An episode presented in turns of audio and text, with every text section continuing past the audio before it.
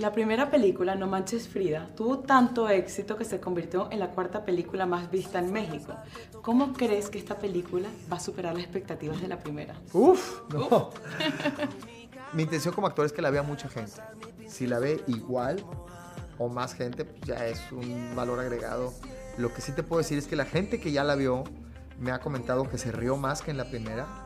Y bueno, ya lo demás ya depende del público. Totalmente, ¿no? O sea, creo que justo lo he platicado con un productor, es como muy claro que, Frida está posicionada y la gente muere por ver Frida. Entonces, Estamos muy emocionados por cómo lo va a tomar la gente. La gente que lo ha visto lo ha tomado muy bien y eso como que nos hace sentir muy, confortables con nuestro resultado. Pero yo creo que es un gran proyecto y es un proyecto con mucho amor y cuando las cosas se hacen con amor, como lo enseña la película, creo que es inevitable que les vaya bien. ¿Y qué tan común crees que sea que los nervios te traicionen días antes de una boda?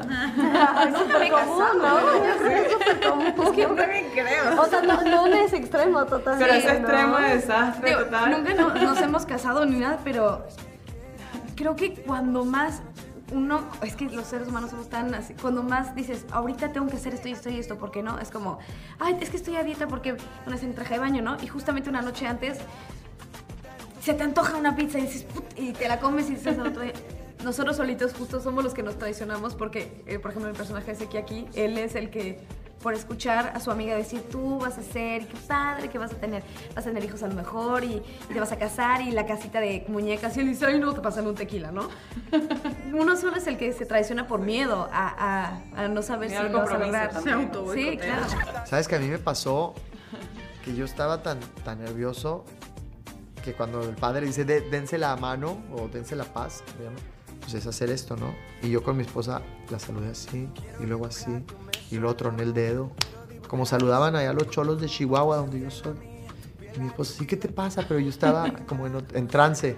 ¿Y nos podrías contar alguna anécdota que te haya pasado algo divertido durante la filmación? Me quedé sin voz en la escena del paracaídas. Oh, wow.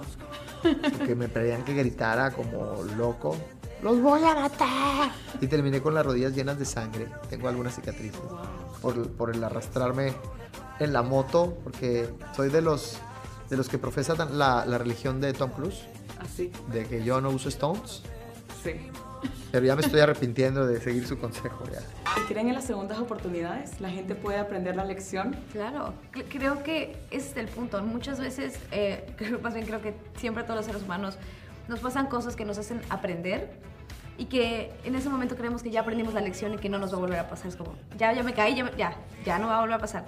Y de repente la vida te pone otra prueba y te vuelves a tropezar, dices, ¿cómo? Pero es que somos seres humanos y vamos a tropezar y tropezar y tropezar hasta que de verdad entendamos y puedes volver a, a con que te equivoques, puedes, eh, como dices, tener una segunda oportunidad y volver a intentarlo y conseguirlo ahora sí. ¿Y de qué manera No Manches Frida 2 mantiene la esencia de la primera?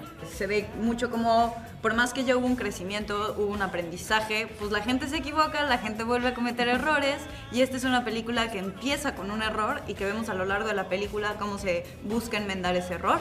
Eh, cada quien eh, conserva mucho la esencia de sus personajes. Ellas siguen siendo Mónica y Nayeli, muy increíbles como son. Mi personaje sí se nota un poco más un cambio, viene de ser una niña que era como tomboy, que cambia radicalmente a parecerse un poco más a ellas, pero que sigue siendo muy inocente. Sin lugar a dudas la, la, mantiene y, yo creo que los escritores le dieron muchas vueltas a esto y, y lo puedo notar, fueron muy inteligentes en, darle gusto a ese público cautivo que le gustó la 1, porque tiene todos estos personajes y la misma irreverencia y la rudeza de, Seki, pero le dieron la vuelta también llevándolo a otro contexto y, poniendo a Seki no nomás de rudo, sino a un Seki ya un poquito más desesperado y, de capa caída y, vulnerable y arrastrándose, pidiéndole perdón a Lucy, vaya. Se voltearon los papeles en la 1. Seki está, este, Lucy está atrás de Seki y sé que es muy grosero con ella. En la 2 se voltean los papeles.